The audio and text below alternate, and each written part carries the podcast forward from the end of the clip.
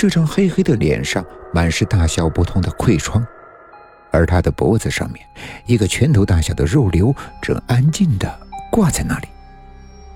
现在，这个人的脸距离小李有多近？几乎快要贴在一起。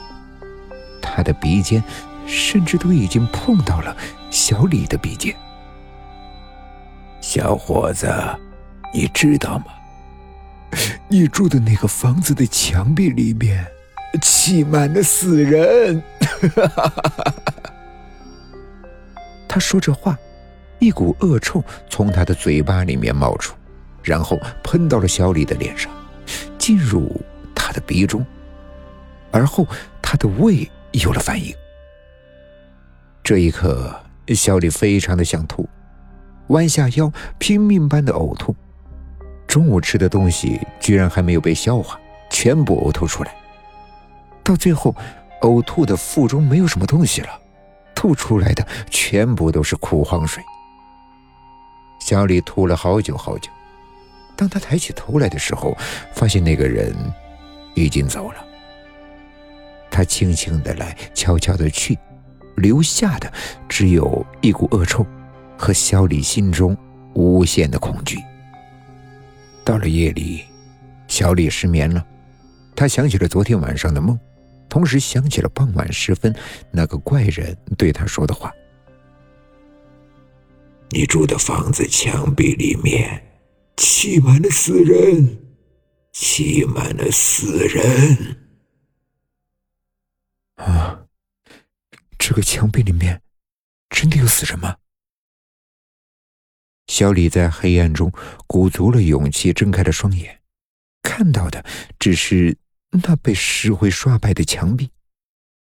冷汗从他的身上流淌而出，他发觉自己的心砰砰砰的加速。为了缓解那份恐惧，他把被子蒙住了自己的头。天哪！小李的心在刹那间仿佛被什么揪住了一般，整个人脸白的。像面粉一样，他极力的控制呼吸，不让自己发出一点点的声响。这一刻，房间里面安静的可怕，除了小李那极力屏住的呼吸声，什么都没有。要是有风吹过的话，怕是连风的声音都能够听得到。还好，那声音两分钟都没有再响起。小李大力的出了一口气，可就在他用力舒气的那一刻，那声音又响了起来。不对，那不是从墙壁里面发出的，是有谁在敲门？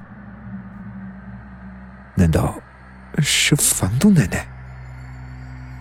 小李疑惑，不知道他这么晚有什么事。他下了床，打开灯，却突然发现。灯开不了，他才想起今天这鬼地方停电了。月光从窗户外面洒了进来，他的房间中所有的东西都朦胧可见。他慢慢的走向了那扇门，嘎吱的一声，小李打开了那扇门。接着，他像是看到了什么恐惧到了极限的事情，拼了命一样的。转身要跑，可是正是因为太急了，他砰的一声摔到了地上。他想要爬起来，发现刚才那一下倒地，居然因为脚抽了筋，再也爬不起来。